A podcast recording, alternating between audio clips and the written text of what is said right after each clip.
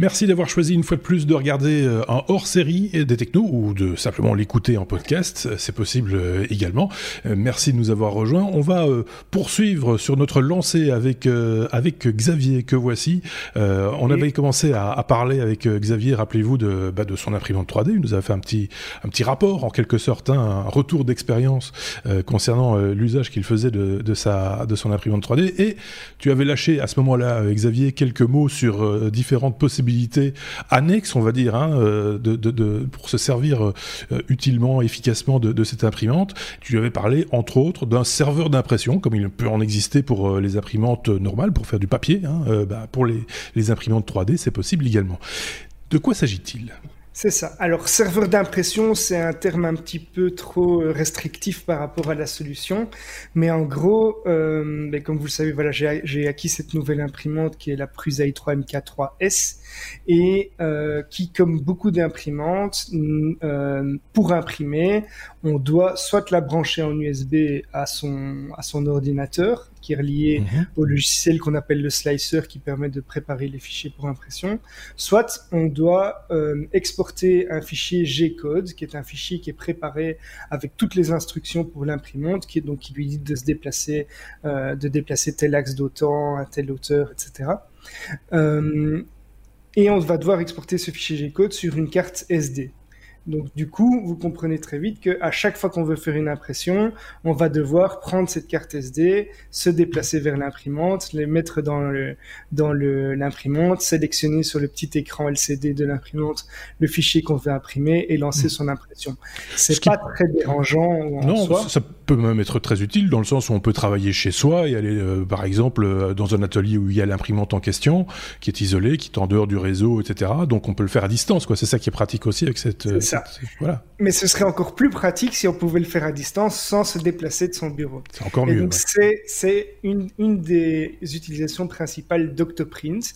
Alors le logiciel que je vais vous présenter, donc c'est Octoprint et la distribution qui est liée, qui s'appelle Octopi, qui est une distribution basée sur les Raspberry. D'accord. Euh, D'où le nom. Et donc, on a tous ce petit engin euh, qui est le Raspberry dans un, tiroir, en tout cas pour les plus geeks d'entre nous. Euh, il y a une multitude de projets euh, qu'on peut faire avec ça, dont celui-ci.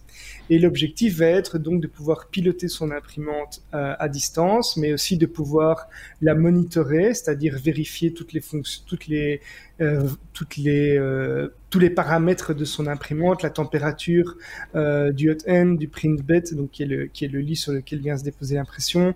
On va pouvoir déplacer la tête d'impression pour par exemple faire un petit réglage ou pour la nettoyer. On va pouvoir euh, démarrer ces impressions donc euh, en, important ce fichier G-code directement dans le logiciel. On va mhm. pouvoir la mettre en pause aussi, ce qui est pratique euh, également. On va pouvoir aussi faire du time-lapse, puisque Octoprint vient de base avec une fonctionnalité de time-lapse. Donc en gros, on va pouvoir brancher une webcam dessus. Mhm. Et euh, le, tous ceux qui ont une, une GoPro, par exemple, connaissent le système. On va prendre des, photos à intervalles réguliers et en faire un petit film. Et tout ça est géré automatiquement par Octoprint. Mais après ça, il y a des plugins supplémentaires qu'on va pouvoir y rajouter. Et ça, je propose de le faire dans un, un autre hors-série, notamment pour améliorer la qualité des time-lapse. Il, il, il, devient doué sur les teasings. Xavier, il sait, voilà, il sait déjà comment vous appâter pour le, prochain. Il l'avait déjà fait le coup, hein, je le répète, euh, sur, sur l'imprimante 3D. Je vous en dirai plus la fois prochaine. Là, de nouveau, il est reparti sur le même schéma.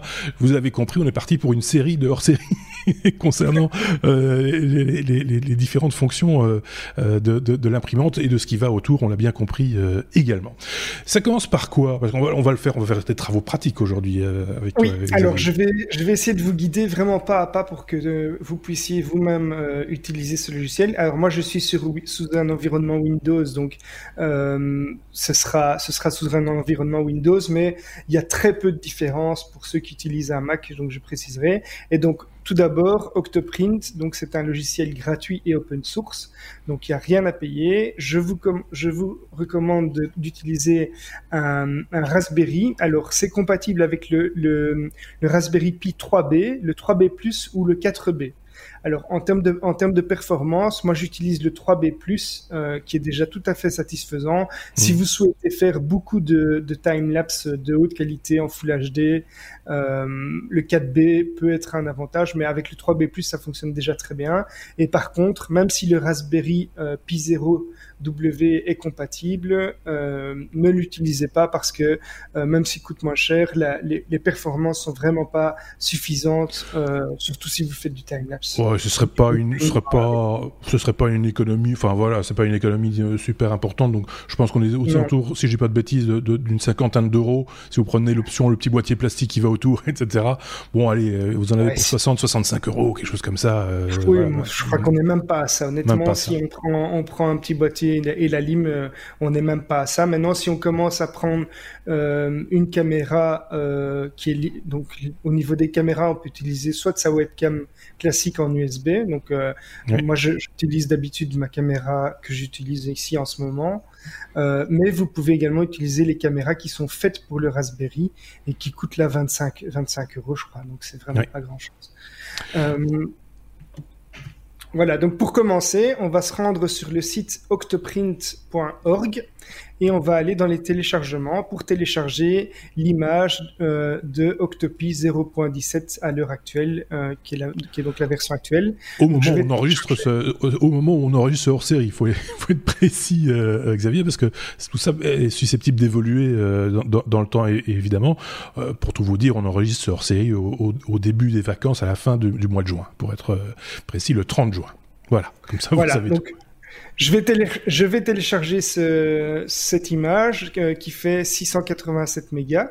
Une fois que cette image sera téléchargée, ben, je vais devoir la dézipper et on va obtenir un fichier IMG, euh, qui est un fichier qui est euh, utilisé pour faire des images. On appelle ça euh, d'un disque et notamment ici d'une carte SD. Donc le principe c'est que tous ces fichiers sont compilés dans un, petit fichier dans un autre fichier IMG qu'on va ensuite décompresser grâce à un autre logiciel pour le mettre sur la carte micro SD puisque avec les Raspberry, on, est sur du micro SD maintenant.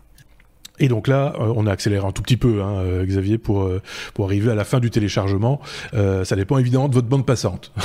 Oui, je ne suis pas encore en gigabit, mais donc, parce que j'ai pas la fibre, mais ça dépend aussi du serveur de. Bien sûr. Hein, donc voilà, donc c'est pas le plus rapide, mais c'est tout à fait correct. Donc on a donc ce petit fichier qui a été téléchargé que je vais maintenant décompresser. Alors, hop, je vais le prendre ici.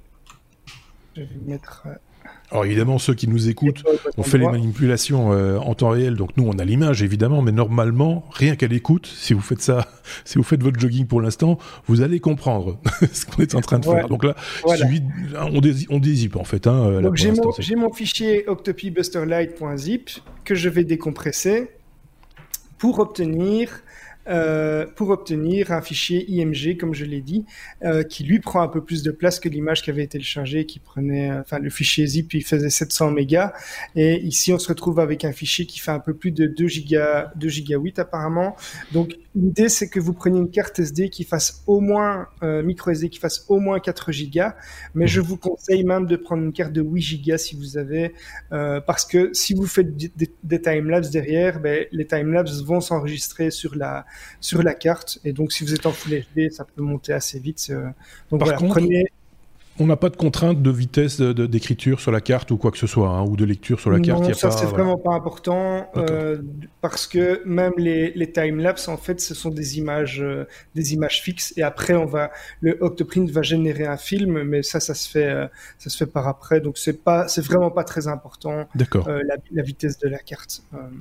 donc n'achetez pas une carte pour faire de la 4K ou quoi. Ça oui, c'est ça, ça que je pensais parce que effectivement de plus en plus maintenant, quand on achète un, appareil photo, on a gentiment on nous donne une carte de 4 gigas avec, euh, en nous disant voilà pour commencer, on s'en sert jamais parce que 4 euh, gigas on l'a directement rempli, tandis que là on peut la récupérer pour euh, bah, une autre application comme celle-là, donc ça, tombe assez bien quoi. C'est un exemple. Hein.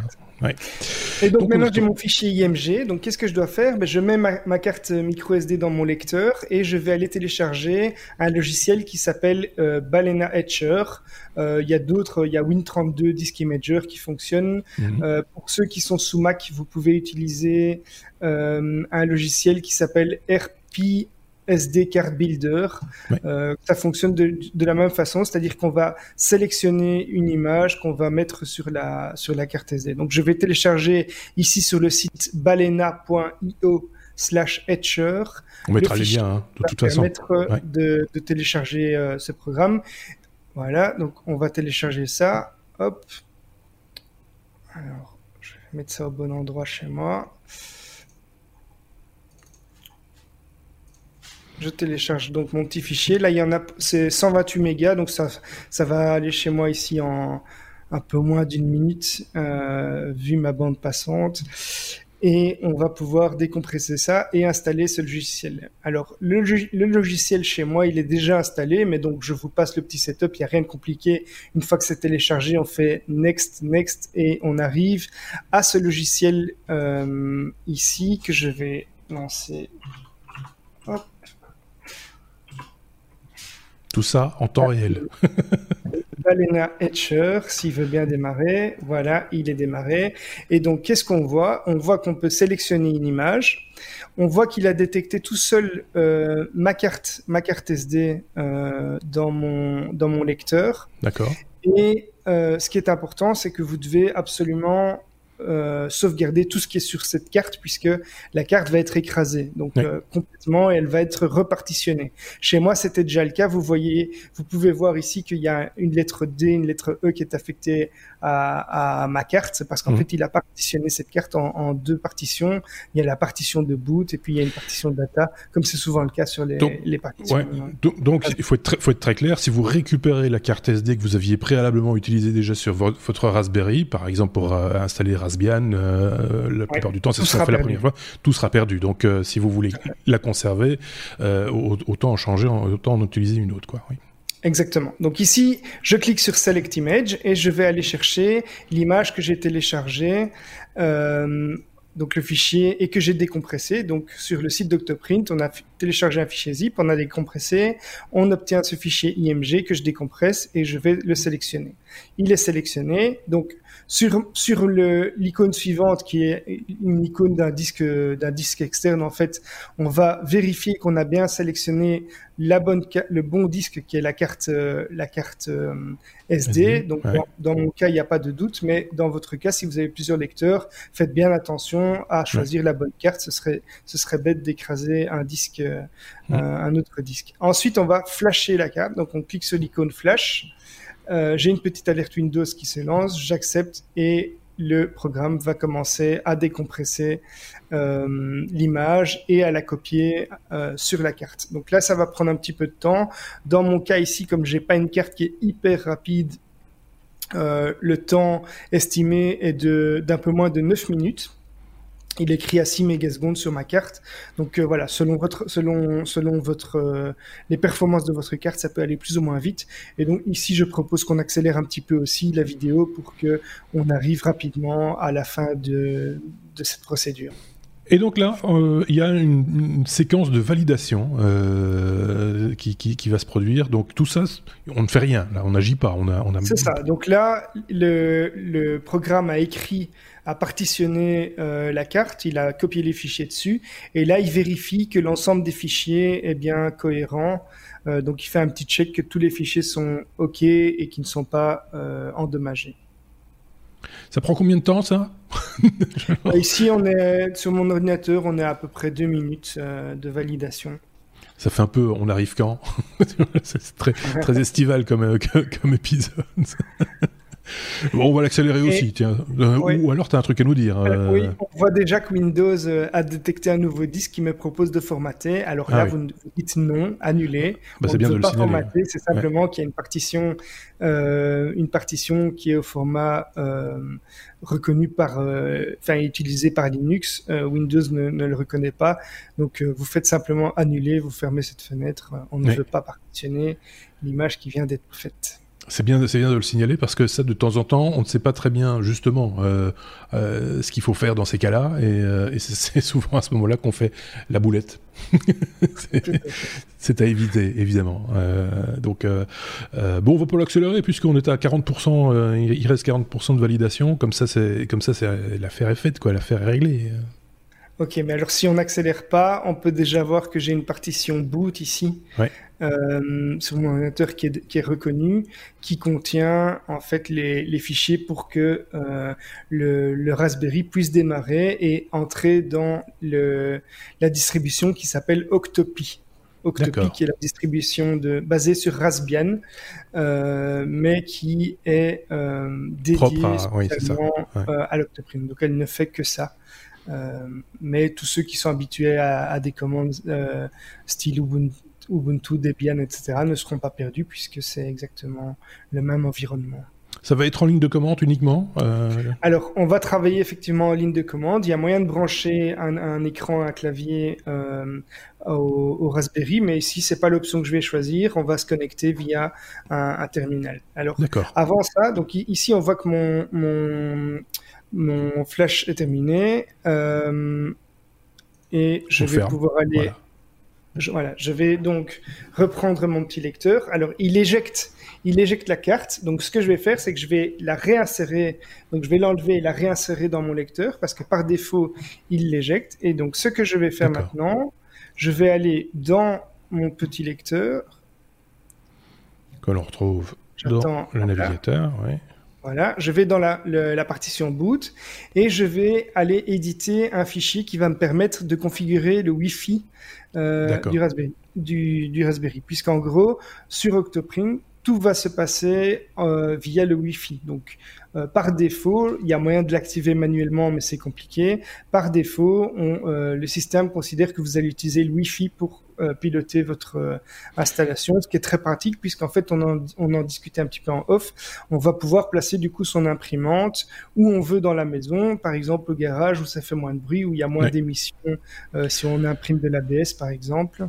Par euh, contre, si on a si on a du réseau, euh, si on a si on a câblé sa maison de, de, de la cave au grenier et qu'on et qu'on a la possibilité de se, se, connecter en RJ45, on peut le configurer dans le même, le même fichier, par exemple. Là, il faudra connaître euh, il faudra connaître euh, les commandes et l'édition de du des cartes réseau sous Linux, mais par défaut, c'est pas prévu par okay.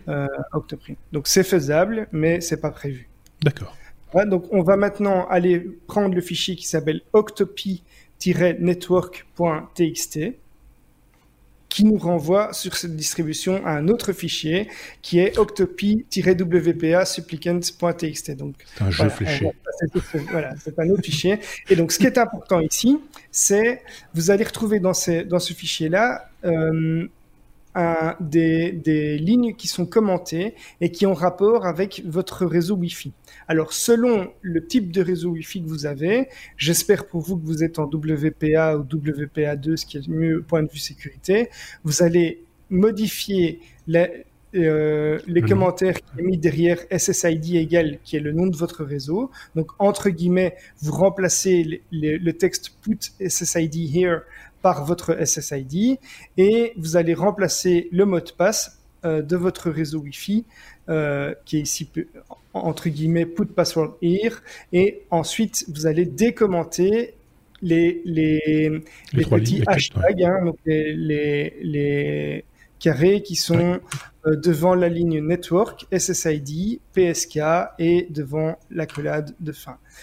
Donc ça, vous allez devoir le faire et puis vous allez enregistrer votre fichier. Alors je vais le faire, je vais le faire hors caméra euh, puisque je, je n'ai pas envie de partager mon réseau Wi-Fi avec tout le monde. Et pendant que euh, donc Xavier, tu, euh, tu changes les paramètres secret de ton réseau Wi-Fi. Des fois que quelqu'un voudrait s'installer devant chez toi pour euh, pour euh, pirater ton réseau, par exemple. Hein. Euh, euh, importance des majuscules minuscules dans le dans le SSID, ça, oui. ça, ça, compte, hein, oui. Ok. Oui, oui, tous les caractères doivent être repris. Évidemment, dans le mot de passe, c'est pareil. Et donc voilà, on a notre notre petit fichier qui a été sauvegardé et on va pouvoir maintenant éjecter sa carte sa carte SD et la mettre dans le Raspberry qu'on va euh, ensuite brancher à l'imprimante. Donc votre imprimante a euh, un câble USB que vous allez pouvoir brancher à votre à votre Raspberry et après avoir mis votre carte micro SD dedans, vous allez le démarrer. Donc brancher l'alimentation. Donc je mets ma petite carte dans mon Raspberry et puis je vais sortir du champ caméra pour aller brancher l'alimentation de mon Raspberry ici et euh, la petite carte que j'ai mis là avec en plus le câble USB de l'imprimante euh, que j'ai mis ici. Donc voilà, je sors USB, ouais. Voilà, il s'en va, c'est comme ça. Qu'est-ce que vous voulez que je vous dise? Il s'en est allé, il s'en est allé. il va revenir très vite. Tout ça se fait en temps réel. Donc vous voyez que là, jusqu'à présent, mis à part les petites accélérations euh, au téléchargement et à, l'installation, tout ça va relativement vite euh, tout de même. Donc euh, on, espère que vous suivez bien. N'hésitez pas à faire des pauses hein, si, si, vous avez du mal à suivre.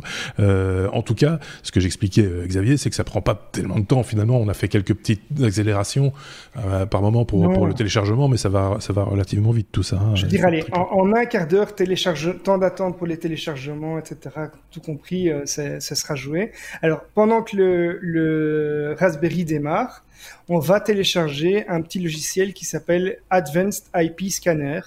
Euh, voilà, on va sur le site advanced-ip-scanner.com et on va télécharger ce logiciel qui va pouvoir euh, détecter en fait tous les appareils qui se trouvent sur votre réseau. C'est ça. Donc le but ici, c'est de trouver l'adresse IP à laquelle euh, sera disponible euh, mon Octopi, euh, sachant que par défaut, Octopi signale que vous pouvez taper dans votre explorateur directement octopi.local et vous allez tomber dessus. Mais dans mon cas, ça ne marche pas c'est lié à votre routeur.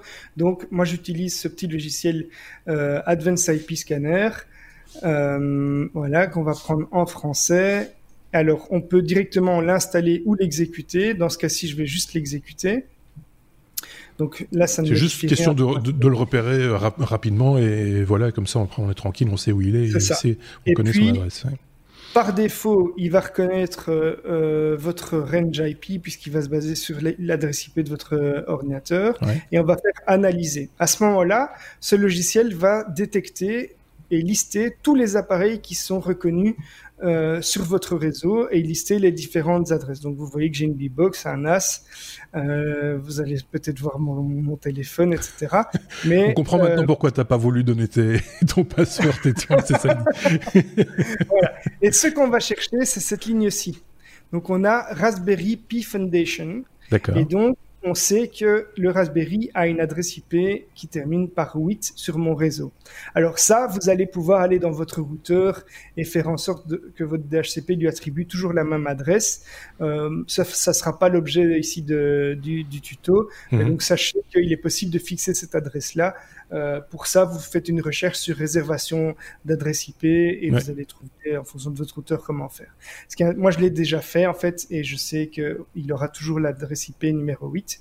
Et en gros, pour faire une réservation, on a besoin de l'adresse MAC qui est ici aussi. Donc c'est très pratique.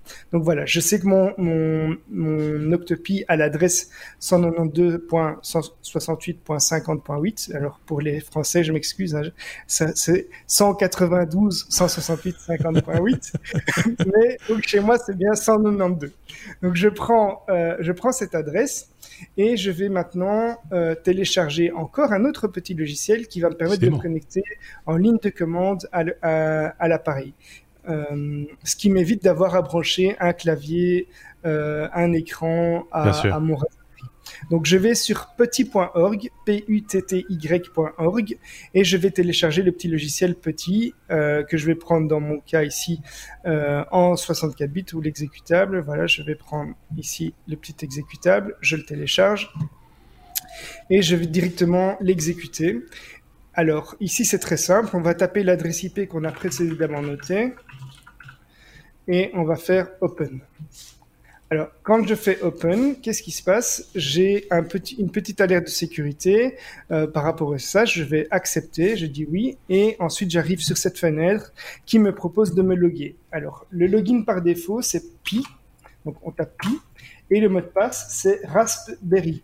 Euh, j'ai mon, mon, Raspberry qui est connecté en, SSH, donc comme vous voyez, ce qui veut dire que mon Wi-Fi fonctionne puisque je n'ai pas câblé mon, mon Raspberry et que j'y suis connecté en, en SSH. Donc je vais ici maintenant lancer euh, une mise à jour d'abord de la distribution pour être certain que tout est OK, euh, point de vue sécurité et autres, comme, comme on le ferait avec un, un, Linux standard. Donc je vais faire sudo apt-get et je vais taper dist-upgrade. Je valide et je vais retaper mon mot de passe et Raspberry puisque j'ai fait une commande avec élévation. Ici, on me demande si je veux tout installer. Je fais yes. Et là, il télécharge tout et il va mettre à jour. Vous voyez qu'il y avait déjà pas mal de mises à jour, ce qui est logique, puisqu'en mhm. fait, euh, on, est basé sur une distribution Raspbian. Euh, il peut y avoir euh, tout un tas de, composants qui peuvent être mis à jour, comme le, comme le SSH, comme les serveurs web, comme voilà, tout, un tas de fonctionnalités qui, doivent être mises à jour pour des raisons de sécurité. Oui, cette commande-là, d'ailleurs, on la conseille systématiquement quand on installe une nouvelle application sur un, sur un Raspberry Pi, hein, si je dis pas de bêtises. Donc, c'est habituel, quoi. Donc dans mon cas ici, on voit qu'il y a à peu près 70 mégas de, de mise à jour à, à, déployer. Alors pour être tout à fait clair, cette, cette étape-là, elle n'est pas du tout obligatoire. Votre Raspberry va fonctionner, votre Octopi va fonctionner sans ça, mais c'est vivement conseillé pour des raisons de sécurité. Euh, donc ici, voilà, on télécharge. Ici, on voit que c'est à du 2 mégas. Euh, ça va nous prendre encore une petite dizaine de secondes. Et puis, ce qu'on va faire, c'est qu'on va redémarrer le, le, Raspberry pour que mhm. ces mises à jour soient euh, effectives. Voilà. Et je vais faire sudo reboot pour redémarrer. Voilà, donc on voit ici que mon, mon client SSH termine la connexion. Je fais OK. Je vais attendre une petite minute, euh, le temps de redémarrer ça. Et le, le, une fois que ce sera redémarré, je vais pouvoir aller dans mon explorateur et accéder à Octoprint. Via le, via le navigateur, quoi, tout simplement. Tout à fait. Donc tu as déjà la, oui, c'est ça, tu tapes l'adresse IP en fait. Pour ça, je tape, pour ça, je vais simplement aller dans mon browser, taper l'adresse IP qu'on avait détectée. Donc dans mon cas, 192.168.50.8. Et lorsque ce sera redémarré, mais ça peut prendre encore euh, quelques secondes, j'aurai accès dans mon browser à Octopi.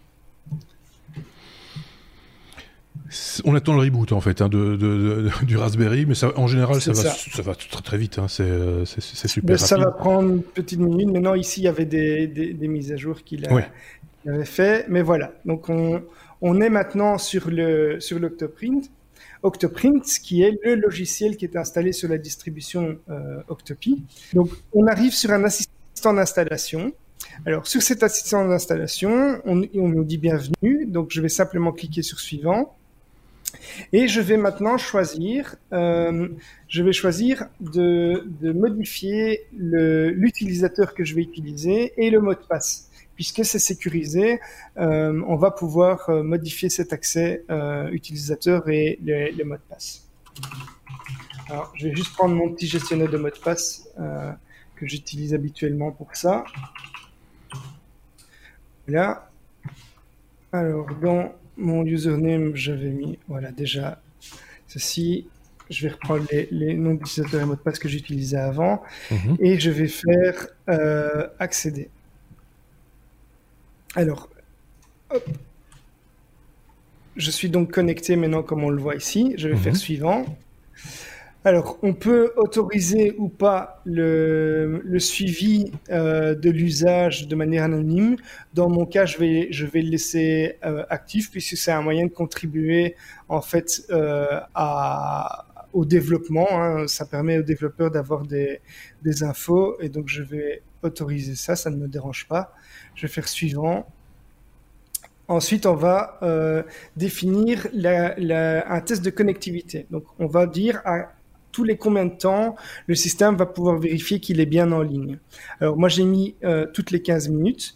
Alors par défaut il utilise les DNS de Google. Moi je préfère utiliser euh, one, one, one, one. Mhm. Euh, et je vais tester si c'est OK. Il a testé, il est bien disponible. on va lui dire qu'il peut continuer à faire ça de temps en temps et je fais suivant. Alors, Ensuite, on, me demande s'il y a des, plugins que je veux blacklister. Euh, les plugins, ce sont des petites options qu'on va pouvoir rajouter à Octoprint par la suite. Ce n'est pas mon cas, donc je vais faire suivant. Euh, je vais, euh, je vais donc je, je, vais activer pardon cette liste et je vais faire suivant. Et puis, on va devoir définir un profil euh, d'imprimante. Alors là, euh, pour ce profil d'imprimante, vous allez devoir reprendre des, des, paramètres qui sont propres à votre imprimante. Donc, on peut soit laisser par défaut, mais vous allez devoir mettre tous des paramètres qui sont liés à votre impression, à votre imprimante. Donc, pour ça, je vous invite à aller vérifier euh, sur Internet les paramètres qui correspondent à votre imprimante. Euh, dans mon cas, c'est une euh, Prusa i3 MK3S, mais donc on va modifier les distances, les, les, les paramètres par exemple de, du diamètre de la tête d'impression, le nombre de têtes d'impression ça, il faut le, euh, Xavier, il faut remplir ces, informations-là euh, à, la main. J'ai presque envie de dire, il n'y a pas une liste préétablie d'imprimantes existantes euh, qui permettrait d'accélérer le process. je pense que un peu plus un peu plus loin, quand on aura terminé, on va pouvoir télécharger quelques quelques modèles par défaut. Ça, on va le vérifier. Moi, je vais je vais laisser ici tout ça par défaut pour le moment. par exemple, ici, pour, euh, pour la Prusa, je sais que c'est supérieur à, à, à 200 mm. C'est en gros ici, c'est la distance qui peut être parcouru par l'axe X, l'axe Y et l'axe Z, donc qui sont les trois axes pour l'impression. Hmm. Dans mon cas, je sais que je, euh, si je me trompe pas, je suis à, à 25, enfin à 250 ou 300 mm euh, de, de, mémoire, je ne sais plus. Donc ça, c'est quelque chose qu'on peut modifier par la suite. Donc vous pouvez mettre le nom de votre imprimante et définir le modèle ici. et pour le retrouver facilement, quoi. Si on en a plusieurs, par exemple, euh, j'imagine, c'est voilà, c'est pour pour savoir aussi de quoi on parle, quoi, à un moment donné. Tout à fait. On peut piloter plusieurs imprimantes euh, depuis, ce, depuis ce serveur d'impression, entre guillemets, que j'appelle euh, de manière très incorrecte. Et on arrive enfin sur le, le logiciel en tant que tel. Et donc, qu'est-ce qu'on voit ici? On a la connexion, on a le port qui va être détecté. Dans mon cas, normalement, il détecte déjà euh, l'imprimante, mais on va pouvoir aller dans les paramètres ici. On voit que je suis connecté. Alors ici, c'est quoi? C'est un écran qui vous indique la température euh, euh, de la tête d'impression et du lit. Donc en gros, euh, quand on imprime en 3D, on va devoir chauffer une pièce pour faire fondre le filament, mais on va aussi pouvoir, dans certains cas, chauffer le, ce qu'ils appellent en, anglais le lit, qui est en gros l'espèce de tapis sur lequel vient s'imprimer, se, déposer le filament, et le fait de le chauffer permet une meilleure adhérence euh, de cet élément-là. Donc je vais aller ici dans les options, donc je clique sur options, et on va voir les différents profils. Alors je vais pouvoir rajouter un profil. Euh, et dans ce cas-là, on, pourra mettre le, son imprimante qu'on souhaite avec les paramètres qu'on aura euh, pu vérifier euh, sur Internet. Donc il y a déjà une liste avec les paramètres par défaut. Vous devez faire un petit Google là pour rechercher vos paramètres et vous allez pouvoir la choisir. Ensuite, on va aller dans les températures et on va, on va pouvoir définir les températures euh, pour nos, nos têtes d'impression en fonction des différents matériaux qu'on compte utiliser. Alors chez moi, l'ABS, euh, mon fabricant d'ABS euh, conseille de passer sur 215 degrés et le PLA de le mettre à 160 degrés, de le mettre à, à 160 degrés. Euh, si vous avez plusieurs fabricants d'un même matériau, selon les fabricants, euh, les températures peuvent varier et donc là aussi vous pouvez euh, modifier ça. Donc les températures, je dis ça de mémoire, mais on peut tout simplement les modifier ici. Alors un autre élément important, c'est la webcam. On va pouvoir rajouter une webcam. Donc une webcam que vous allez mettre en USB ou bien une webcam qui est faite pour le Raspberry et vous allez pouvoir euh, la visualiser soit en format stream, soit dans le logiciel Octoprint directement. Alors, si c'est un stream, ça va être à cette URL-ci derrière l'adresse IP. Donc, on va avoir l'adresse IP slash webcam slash point d'interrogation action égale stream. Et quand vous allez taper ça dans un explorateur, vous allez arriver directement sur le contenu streamé de votre webcam qui filme mhm. votre imprimante. Ok, donc c'est c'est si vous voulez arriver directement sur une interface dédiée, par exemple sur un écran euh, un écran que vous dédieriez à la surveillance caméra de de l'imprimante. On va avoir d'autres petites options, mais pour le moment, euh, le principal, c'est par exemple le plugin manager et le software update. Donc software update, on voit, on, voit qu'on va pouvoir euh, faire des mises à jour euh, ici. Donc la version qui est installée, c'est la 1.3.12. Donc je vais directement faire une petite mise à jour en cliquant sur update et mon logiciel va redémarrer. Alors ça, je ferai plus tard puisque vous, avez compris le principe, c'est simplement mhm. une mise à jour. Euh, et c'est terminé. Donc je sauve ceci. Et donc j'ai mon logiciel. Je vais pouvoir me connecter à mon imprimante. Euh, et une fois qu'elle est connectée, vous voyez ici que la connexion s'est bien faite, c'est opérationnel et on voit que les, températures commencent à s'actualiser.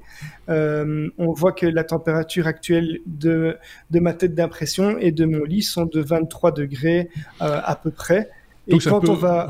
Donc c'est une, une, forme de télémesure, quoi. En gros, on a accès à toutes les données de l'imprimante depuis, euh, de, de, depuis l'octoprint. On va pouvoir surveiller, surveiller, ça.